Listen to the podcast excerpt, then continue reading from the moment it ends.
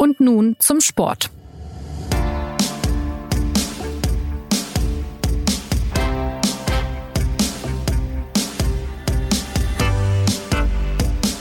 So kurz nach dem Spiel, wir sind natürlich total verärgert und äh, es ist wirklich ja schon fast zum Kotzen, wenn man so ein Spiel dann auch sieht. Ähm, ähm, was wir alles investieren in so einem Spiel, wir laufen mehr wie der Gegner, wir sprinten, wir haben mehr, mehr Tempoläufe wie der Gegner, wir investieren ohne Ende. Manuel Baum war das, der Trainer von Schalke 04, nach der erneuten Niederlage gegen Leverkusen in der Bundesliga. 0 zu 3. Für die Schalker schaut's ziemlich düster aus. Und so klingt es bei ihm eigentlich schon seit Monaten, denn die Schalker stecken mittendrin in einem Strudel aus Problemen und schlechten Ergebnissen. Saisonübergreifend wartet der Club nun schon seit sagenhaften 26 Spielen auf einen Sieg. Ja, und da fehlen nur noch fünf Spiele zum ewig geglaubten Negativrekord von Tasmania Berlin aus den 60er Jahren. Und damit in die Gegenwart und Hallo zu und nun zum Sport, dem Malocher Podcast des SZ Sport. Ich bin Jonas Beckenkamp und ich begrüße heute unsere allervordersten Schalke-Auskenner Philipp Seldorf und Milan Pavlovic, um mit ihnen einzutauchen in diese schwere Krise bei den Königsblauen. Platz 18, nur drei magere Pünktchen, und eine zerrissene Mannschaft, das sind ja durchaus komplizierte Rahmenbedingungen. Zunächst würde mich also von Philipp die Frage interessieren, ähm, was war das denn gestern für ein Spiel, das Manuel Baum, ich zitiere, fast schon zum Kotzen fand? Hallo, Tag. Ja, ähm, es war ein Spiel, wie man es erwarten konnte. Der Favorit setzt sich durch. Ähm, der Favorit spielt souverän und nach seinen Fähigkeiten. Und der Außenseiter, das ist halt äh, mittlerweile Schalke 04 im Verhältnis zu, zu Bayer Leverkusen. Der gibt sich alle Mühe und äh, scheitert aber an den eigenen Unzulänglichkeiten. Äh, das ist genau das äh, gewesen, was äh, Manuel Baum zum Kotzen fand. Ähm, und zwar mit Recht, äh, weil er eben eben äh, beklagt hat, dass die Tore die dann ähm, für das 0-1 und das 0-2 gesorgt haben, letztlich dann doch auf, äh, auf eigenen Schuldigkeiten beruhten. Beim, beim 0-1 äh, muss ich allerdings sagen, ähm, das sieht er nicht richtig, denn äh, da liegt die Schuldigkeit ehrlich gesagt meines Erachtens bei der Spielaufsicht, denn äh, ich habe es mir jetzt noch dreimal angeguckt. Das ist für mich ein ganz klares Foul an, an Malek äh, Tja oder Shaw, so nennt man den, äh, der dann das Eigentor fabriziert. Ähm, der hat sich zwar nicht darüber beklagt später, sondern hat gesagt, gesagt, da hätte er besser stehen müssen. Das stimmt sicherlich auch. Ein Foul ist es trotzdem. Und das 2-0, äh, das ist natürlich in der Tat ähm, recht dilettantisch. Da sind zwei Mann bei, bei Julian Baumgartlinger, der dann mit per Kopf nach der Ecke das 2 0 schießt. Ähm, ja, die äh, machen sich, setzen sich sozusagen gegenseitig matt. Und das sind aber eben äh, Fehler, die ein Abstiegskandidat im Übereifer, denn den gab es gestern, den Übereifer, dann halt leider auch macht. Es wurde ja auch noch ein Elfmeter verschossen von Steven Skripski. Das ist ja auch noch Übereifer oder Unvermögen. Äh, in solchen Situationen kommt ja oft alles zusammen. Ähm, Milan, vielleicht Frage an dich. Liegt es dann am fehlenden Können der Spieler oder liegt es dann doch am Trainer? Oder was ist das für eine Dynamik gerade bei Schalke? Das ist eine Dynamik, die halt schon länger äh, sich steigert. Also man glaubt ja auch, dass es keine Steigerungsmöglichkeiten mehr gibt oder nichts, das man noch nicht gesehen hätte. Aber das gestern war ja ein gutes Beispiel dafür tatsächlich. Also erst Eigentor, dann Elfer verschossen, dann ganz läppischer Ballverlust vor dem 0 zu 3. Das sind alles Sachen, die halt, wie der Philipp schon gesagt hat, äh, Abstiegskandidaten halt in der Häufigkeit passieren, die man gar nicht für möglich hält.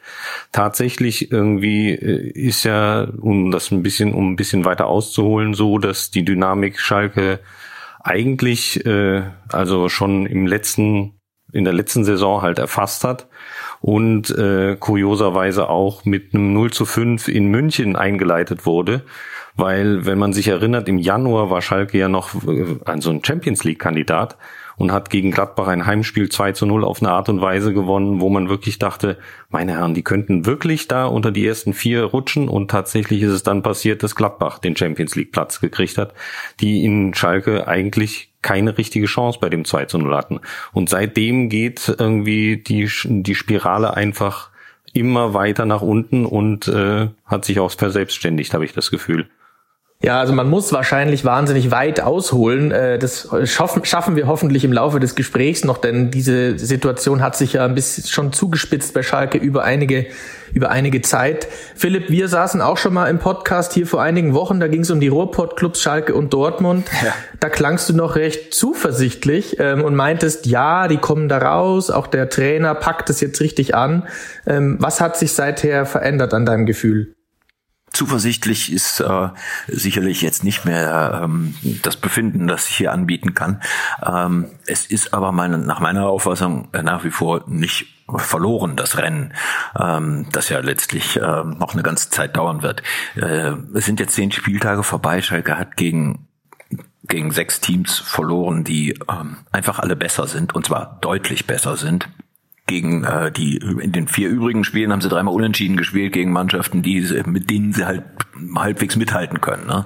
Und ähm, es ist völlig logisch, dass äh, eine solche Serie ähm, eine Mannschaft moralisch immer weiter deprimiert.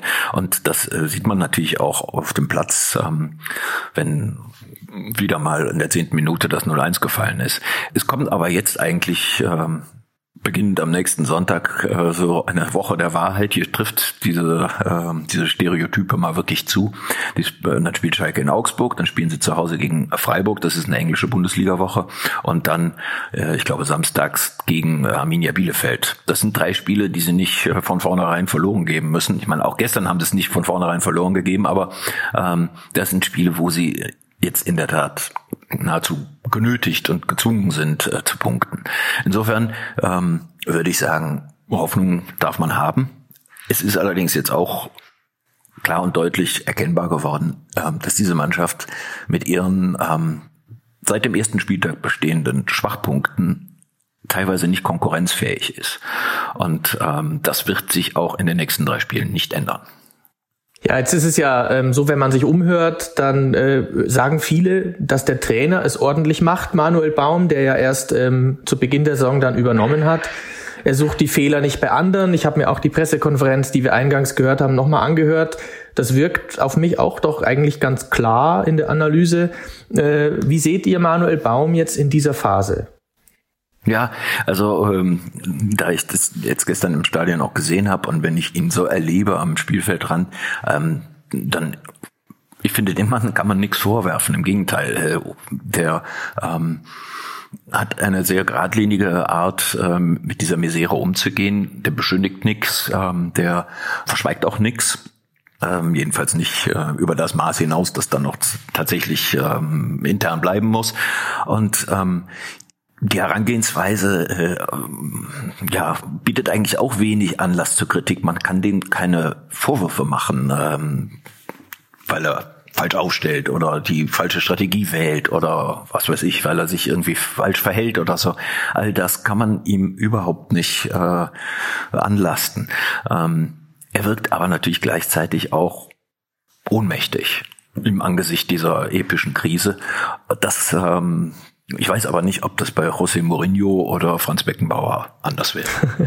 ja, zuletzt musste er auch den dritten Torwart dann ins Tor stellen. Äh, einen Spieler namens Langer, der irgendwie ewig nicht gespielt hat. Ähm, blicken mal ein bisschen globaler noch drauf. Milan, vielleicht an dich die Frage. Wenn man von außen auf Schalke schaut, dann erlebt man eigentlich jedes Jahr ähm, äh, also wenn man von außen auf die ganze Bundesliga schaut, besser gesagt, dann erlebt man einen Club, den es unten reinzieht. Oft auch Traditionsclubs. Ähm, das haben vor Schalke bereits der HSV oder Bremen, Stuttgart und natürlich auch die Nürnberger äh, oft erlebt. Ähm, warum hat es jetzt ausgerechnet dieses Jahr Schalke erwischt und warum kam das irgendwie ein bisschen mit Ansage? Mit Ansage kam es wahrscheinlich daher, weil die ganzen Sachen, die sich andeuteten, nicht richtig wahrgenommen oder ernst genommen wurden. Und ähm, dann, als es wirklich irgendwie in den Köpfen angekommen war, vielleicht ein bisschen zu spät war, weil die ganze Welle schon über die Schalker hinweggeschwappt ist. Das Problem hat meiner Meinung nach wirklich angefangen in der Phase, nach diesem wunderbaren Start, den ich eben angesprochen habe gegen Gladbach in der letzten Rückrunde. Und dann setzt es halt diese zwei Niederlagen in München und gegen Leipzig, beide 0 zu 5, gegen Leipzig zu Hause. Und mit einem Mal fing irgendwie alles das, was halt äh, an Selbstvertrauen und Moral da war, wegzubrechen. Und der große Fehler, der danach begangen worden ist, weil danach kam ja die große Corona-Pause und dann ging es wieder los. Und äh, es ging los mit einem 0 zu 4 in Dortmund und einem 0 zu 3 gegen Augsburg zu Hause. Und in dem Stadium fing Schalke an oder der Trainer David Wagner die Mannschaft kontinuierlich klein zu machen. Er hat sie klein geredet, er hat sie klein aufgestellt, indem sie plötzlich anfing zu mauern. Und äh, seitdem sind alle Spieler irgendwie, kommen mir vor, als ob sie 10, 15 Zentimeter geschrumpft wären und äh, langsamer geworden sind, irgendwie sich nichts mehr trauen. Und das ist halt als alles das, was irgendwie wiedererkennbar ist, irgendwie, wenn man sich anguckt, Stuttgart, Hamburg, all diese Mannschaften, die dachten, sie würden nie was mit Abstiegskampf zu tun haben bis sie dann wirklich da reinrutschten. Also äh, Stuttgart war ja ganz eklatanter Fall. Beim letzten Abstieg, da waren sie irgendwie ganz nah dran an der Europa League und äh, wähnten sich schon irgendwie auf dem Sprung zu den ersten Vieren. Und in der Folgesaison sind sie abgestiegen. Und ähm, das ist irgendwie halt ein Muster, das sich leider oder un fast unerklärlicherweise immer wieder wiederholt und das ist jetzt halt bei hm. Schalke angekommen. Ich äh, würde, würde den ähm, Bogen ein bisschen größer machen wollen, ehrlich gesagt. Ähm, das eine ist das Sportliche, was, de, was Milan gerade äh, treffend beschrieben hat. Ähm, das andere ähm, ist so die äh, politische und strategische ähm, Ebene. Und äh, da ist Schalke natürlich von, ähm, von der Corona-Krise ähm, hart erwischt worden. Äh, dieser Verein hat immer sehr nah am Abgrund gewirtschaftet. Das ist ja bekannt. Ähm, die haben einen sehr hohen Schuldenstand und ähm, haben mit diesem Schuldenstand insoweit leben können, als dass sie eben ihren Unterhalt, ihren, ihren ähm, ja, kostspieligen Unterhalt immer aus dem laufenden Betrieb finanzieren konnten. Teilweise dann auch auf Pump, aber das hat schon über Jahre ganz gut funktioniert. Und es kamen dann die Heideljahre, die fatal waren für den Verein. Wirklich fatal. Und äh, an diesen Jahren äh, und an den Fehlentscheidungen, die da getroffen wurden, leidet der Club jetzt immer noch. Und zwar extrem, weil er die gesamten äh, Kosten nach wie vor trägt, aber 0,0 Nutzen davon hatte. Und äh, der Versuch eben, äh, diesen, diesen Kurs zu korrigieren, ähm, womit ja begonnen wurde unter, unter Schneider und Reschke, ähm, der wurde jäh gestoppt, als eben die Corona-Krise kam und klar war, wir können keinen einzigen Cent mehr ausgeben. Und keinen einzigen Cent mehr ausgeben, ähm, das trifft es buchstäblich, denn wenn man jetzt mal schaut auf die Transfers, die Schalke im Sommer gemacht hat, nachdem sie im Frühjahr ja sämtliche Planungen, ehrgeizige und auch ja, sehr weitreichende und vielversprechende Planungen für, für Verstärkung ähm, gestoppt hatten. Also wenn man die Sommertransfers anschaut, dann haben die keinen Cent gekostet. Da wurde der Torwart Renault mit dem Ersatztorwart Schubert getauscht. Äh, da kam der Ibisevic für gar nichts. Äh, da kommt der Paciencia für eine, für eine Leihgebühr. Und ähm, der vierte Spieler ja, der vierte Spieler kommt aus der zweiten englischen Liga und von Salzburg und ebenfalls für gar nichts. Und äh, das drückte die Möglichkeiten aus, die der Kaderplaner Reschke hatte. Ähm, nichtsdestotrotz hat man im innerhalb des Kaders dann ähm, auch Probleme bekommen, äh, weil man äh, die falschen Schwerpunkte gesetzt hat. Man hat den Caligiuri gehen lassen. Äh, das ist schon auch ähm, ein richtig eklatanter Fehler gewesen, weil ähm, der hat halt über Jahre die rechte Seite besetzt, sowohl offensiv als auch defensiv und ähm, das mit solider Qualität. Und das Zweite ist, ähm, dass man natürlich eben auch ähm, ja durch die Marktkrise insofern getroffen wurde, als dass all die Leihspiele, die man eigentlich auch dauerhaft loswerden wollte, so wie Rudi und Benderleb und ja letztlich auch Skripski und sogar Uth, ähm, die kamen alle zurück. Und belasteten logischerweise mit ihren auch teilweise sehr hohen Gehältern, Fährmann gehört auch noch dazu, äh, den Etat, ähm, sodass nur überhaupt kein Handlungsspielraum mehr da war. Und zwar irgendwie auch im frühen Sommer klar, sie müssen einen von ihren besten Spielern verkaufen. Das wären dann eben logischerweise Kabak oder Serda oder McKenny gewesen. McKenny wurde es dann, der wollte auch gehen. Ähm, für den wollten sie schon auch ähm, einen ordentlichen Betrag einnehmen. Den, dieser Betrag, der wird auch auf dem Konto landen. Allerdings erst nächstes Jahr, weil er, weil Juventus Turin halt sich nicht darauf einlassen konnte, auch mangels Masse, ähm, äh, für den sofort zu bezahlen. Und äh, so wurde daraus eben ein Leihgeschäft, was halt zunächst mal einfach nur eine Leihgebühr einbringt, die beträgt, glaube ich, viereinhalb Millionen. Das reicht natürlich nicht, um den Kader irgendwie zu verändern. Jetzt hat ja Schalke aber immer eigentlich eine sehr gute Jugendarbeit schon gehabt. Die, ähm, der, der Club hat auch immer äh, tolle Fußballer hervorgebracht. Äh, ich nenne mal ein paar Namen. Der Torwart Nübel, der Leroy Sané, dann ähm, der Spieler Kolasinac, der jetzt, glaube ich, bei Arsenal spielt. Ähm, Leon Goretzka kam aus Bochum, wurde bei Schalke dann richtig gut. Warum hat man eigentlich es nicht geschafft, mit diesen Spielern Geld zu verdienen? Oh, da geht's aber jetzt weit zurück, weil das sind alles Einzelfälle und die könnte man jetzt der Reihe nach aufzählen. Da gibt's was, was ich der Joel Matip, der beim FC Liverpool spielt, der, der, der hat 20 Jahre bei Schalke gespielt vorher und der hat eines Tages entschieden, ich will auch mal in die Welt hinaus, ja, und hat halt einfach seinen Vertrag erfüllt und hat sich nicht dazu überreden lassen, den zu verlängern. Bei Kolasinac hat der Heidel versäumt, den Vertrag zu verlängern. Äh, dann kam Arsenal und hat ihn, hat den ablösefrei übernommen. Ähm, dann Goretzka hat sich auch auf eine Vertragsverlängerung nicht einlassen wollen. Max Meyer gleichermaßen. Äh, das sind alles Spieler, die letztlich ihre eigenen Entscheidungen getroffen haben. Geld, viel Geld trotzdem kam rein. Äh, mit Leroy Sané 50 Millionen und auch mit Thilo Kehrer 37 Millionen. Manuel Neuer äh, schon lange her, aber war auch viel Geld. Damals wurde mit dem Geld aber was, gut gearbeitet. Und ähm, ja, man muss es leider so hart sagen, die Sané-Millionen, die hat der Heidel wirklich aus dem Fenster geworfen. Man landet trotzdem immer ganz viel in der Vergangenheit bei Schalke, wenn man noch ein bisschen zurückblicken. Es ist ja auch erst zwei Jahre her, als sie mit Tedesco äh, Tabellen Zweiter waren. Ich glaube, Vizemeister auch wurden. Man kann noch weiter zurückgehen. Ähm, sie haben vor neun Jahren im Champions League Halbfinale gespielt. Ralf Rangnick hat da, glaube ich, als Trainer übernommen. Oder noch weiter zurück. 2006, Schalke 7 zu 4 gegen Leverkusen. Milan, wir haben am Wochenende darüber gesprochen. Und du hast gemeint, wie aus einer anderen Zeit. Ähm, was, wie konnte es so kommen über all die Jahre, dass man bei Schalke so desillusioniert geworden ist? Das war äh, eine Zeit, wo Schalke halt wirklich äh, fast auf jeder Position Champions League tauglich aufgestellt war. Insofern ist das schon ein Unterschied zur jetzigen Situation. Man muss nur einfach mal äh, durchgehen, wer bei dem 7 zu 4 irgendwie auf dem Platz stand. Das war Bordon, Rafinha, Kristajic, Paulsen, Lincoln, der einen herrlichen Freistoß verwandelt hat, Asamoah, der reinkam und sofort getroffen hat, Kurani. Die waren alle irgendwie in der Blüte eigentlich und ähm, das ist halt äh, heutzutage nicht mehr vergleichbar, äh, weil wenn man guckt, wer gestern gespielt hat gegen Leverkusen, dann kommt man über Kabak, Serda und Mascarell und Uth eigentlich kaum noch irgendwie hinaus mit äh, namhaften Spielern. Und das ist halt der Kernunterschied. Also das ist, äh, es ist ganz eine, wirklich eine andere Zeit. Und es ist auch eine andere Zeit im Vergleich zu vor zwei Jahren, wo man wirklich auch das Gefühl hatte, mit Naldo einen Charismatiker in den Reihen zu haben und mit Caligiuri einen Spieler, der halt wirklich alles gegeben hat. Und äh, selbst wenn heute alle alles geben, dann ist das immer zu wenig. Es gab ja auch noch mal eine Zeit, da hat Raoul bei Schalke gespielt. Ähm, wie, wie geht's dir, wenn du an diese Zeit denkst und an diesen Zauberer von, von Fußballer?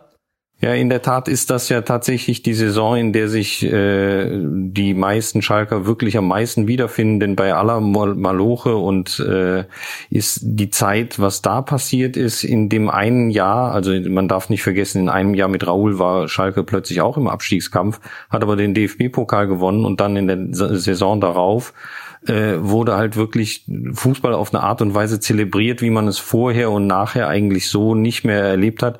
Die sind Dritter geworden in der Saison haben 75 Tore geschossen und es war halt wirklich ein Fest, da zuzugucken. Und in der Tat, es ist äh, je so gut äh, Schalke auch äh, unter den Folgetrainern dargestanden haben mag und auch Dritter, Vierter geworden ist in den Folgejahren, das ist eigentlich die Saison, die einen am meisten seufzen lässt, weil ich glaube nicht, dass man sowas nochmal erlebt. Wie ist denn jetzt die Stimmung im Pott? Ich meine, Philipp, du bist ja auch öfter dann auf Schalke unterwegs im Stadion. Wie ist es bei den Menschen? Es war jetzt gerade das Thema Leidenschaft ähm, im Gespräch. Ähm, wie nehmen die Menschen den Club jetzt noch wahr? Ist da jetzt Frust, Verärgerung, Resignation? Ähm, äh, oder gibt es doch irgendwie noch so eine Art Malochertum, dass die Schalke halt sagen, wir packen das? Puh, das weiß man ja leider nicht, weil es ist ja keiner da. Ja, diese ähm, die Spiele dort zu besuchen, so wie gestern an einem, an einem wirklich regnerischen und kalten äh, Dezemberabend, das ist ehrlich gesagt kein Vergnügen. Man nähert sich eben auch dieser ähm, dieser Arena in einem äh, schwarzen toten Umfeld und ähm, es ist kein Mensch dort in diese, auf diesem riesenhaften Gelände. Es stehen nur ein paar Ordner irgendwie rum, die haben aber längst aufgehört, irgendwas zu ordnen, weil es auch nichts zu ordnen gibt. ähm, man geht da so hinein als Journalist und ist allein, äh, bis man dann eben äh, zu seinesgleichen auf der Tribüne findet. Und ja, dann wagt man eigentlich kaum irgendwas zu sagen, weil es eben so gespenstisch und, äh, und schweigsam ist. Das ist alles auch sehr ja, niederziehend. Ähm, Wenn es ums Publikum geht, ja, es ist das, was du eben gerade gesagt hast, eine Mischung aus allem. Es ist Frust und Resignation und ähm, ja, Melancholie auch durchaus. Ähm, es gibt aber natürlich auch irgendwie Leute, die sich dann zusammentun und irgendwie lustige oder nicht lustige, sondern Videos dann irgendwie aneinander schneiden, um den Spielern Mut zu machen und irgendwie ihren Beitrag zu leisten. Also ich glaube, was das kann man glaube ich schon sagen für für die für das jetzt abwesende Publikum. Die sehen, dass diese Spieler ja nicht irgendwie faul auf der Haut liegen, während, äh, während sie gegen Leverkusen spielen, sondern dass die tierisch viel hin und her rennen und sich wirklich alle Mühe geben. Also den Marc Uth, ähm, möchte man ja wirklich ähm, geradezu in den Arm nehmen, weil er so verzweifelt in jedem Spiel.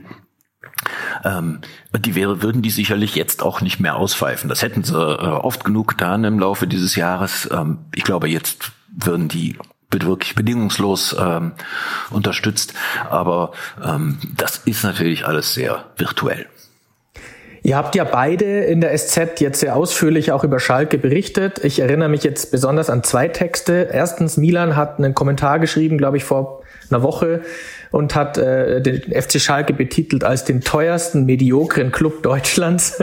Das war äh, die, die Überschrift. Und dann erinnere ich mich an einen Text von Philipp, ähm, da hast du die ganzen Krisen des Vereins aufgezählt und daraus möchte ich nochmal zitieren.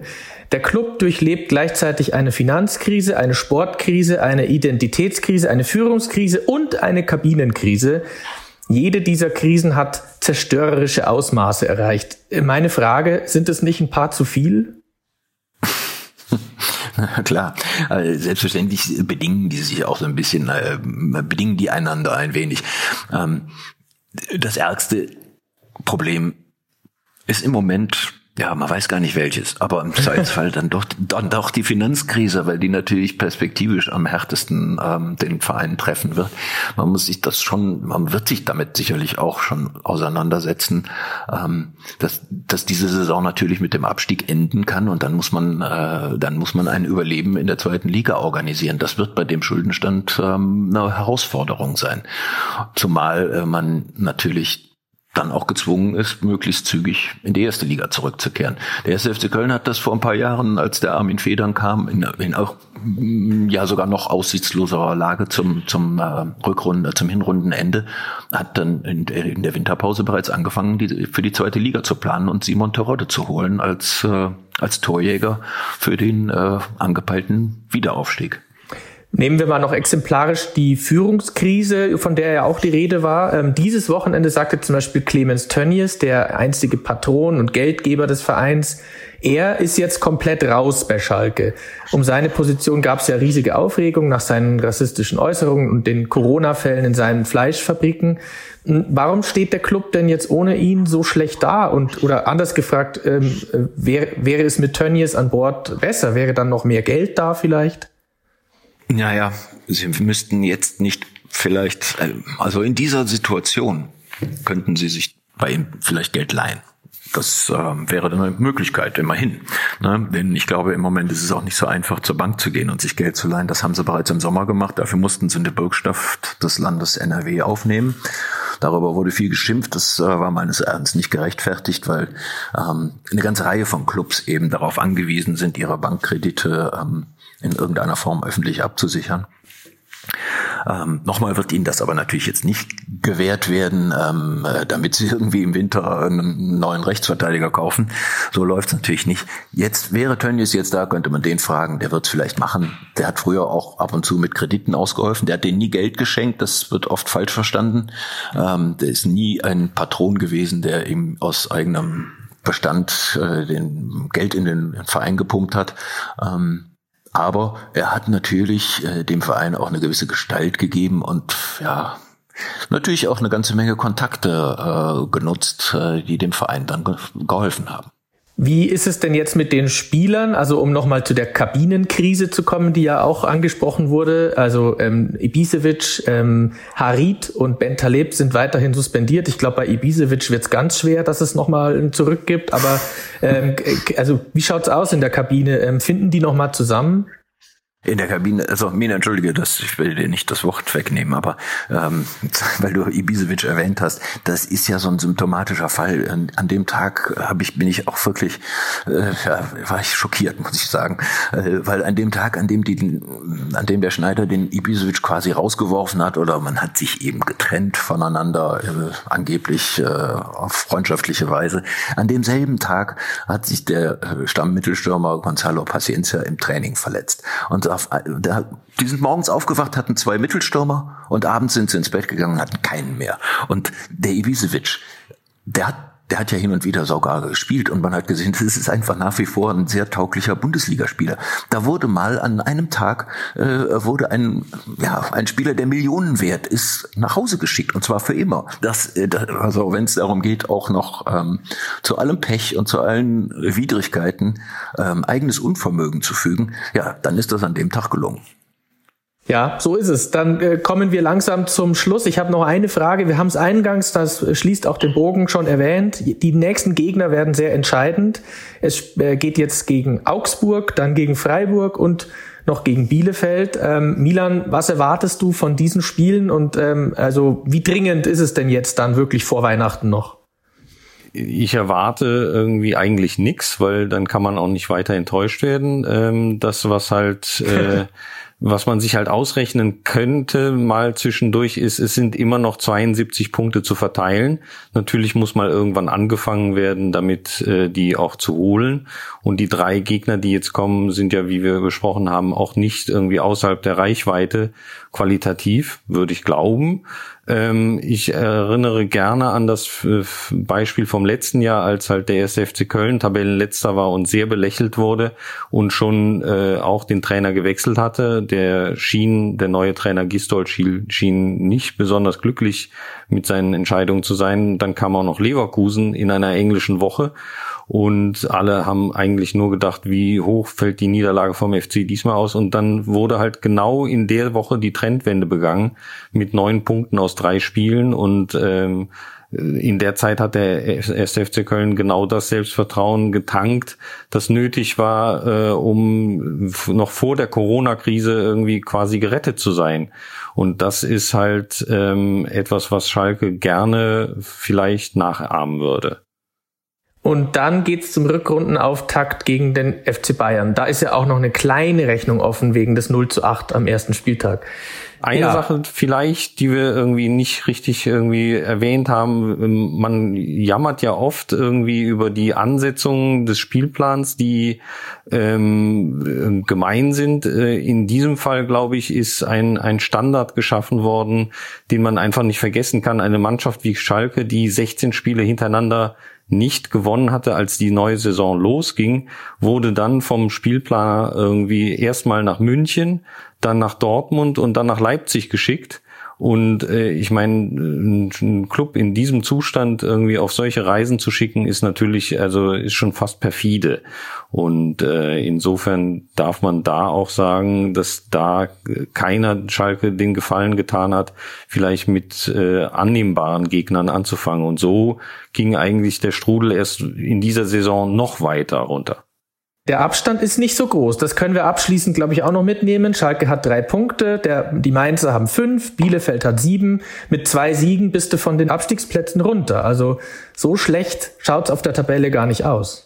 Nein, aber das, das stimmt natürlich. Äh, also bei allem katastrophalen äh, Befinden, äh, dass dieser Club und auch diese Mannschaft ausstrahlt in ihrer Verzweiflung, ähm, es ist ja die reine Wahrheit, ähm, dass es eben jetzt Spiele gibt, in denen auch mal ein paar Punkte gelandet werden können. Und man weiß nicht, was passiert, wenn die mal ein Spiel gewinnen. Ja, die können ja auch nächsten Sonntag in Augsburg von mir aus ungerecht äh, ähm, mit einem Torunterschied äh, und keiner weiß warum, drei Punkte holen. Und dann ist das vielleicht ein Moment, äh, der, der ihnen auch wieder ein bisschen Kraft verleiht und ähm, ja, nach der, der eben ermöglicht, dass wieder mehr geht. So. Und dann können sie vielleicht auch eben wieder konkurrenzfähig am Abstiegskampf teilnehmen. Ja, ein paar positive Gedanken nehmen wir also mit. Das tut gut in dieser tristen Zeit, würde ich sagen. Schalke steckt im Schlamassel. Wir haben es jetzt gehört. Der Verein braucht dringend Punkte, um sich unten rauszuarbeiten. Aber ihn plagen nicht nur schlechte Ergebnisse und das Trauma vom Tasmania Berlin Rekord, sondern eben auch strukturelle Probleme. Trotzdem bleibt Schalke ein stolzer Club, der viele Menschen beschäftigt. Ähm, das war's aber jetzt erstmal bei uns. Und nun zum Sport. Ich sage Danke an Philipp und Milan. Übrigens zwei Kölner mit äh, der Schalke-Expertise heute. Das darf auch mal erwähnt werden. Ähm, vielen Dank an euch und mir bleibt nur noch der Hinweis auf unser E-Mail-Postfach unter podcast.sz.de sind wir für Fragen oder Kritik jederzeit erreichbar. Danke fürs Zuhören und natürlich Glück auf!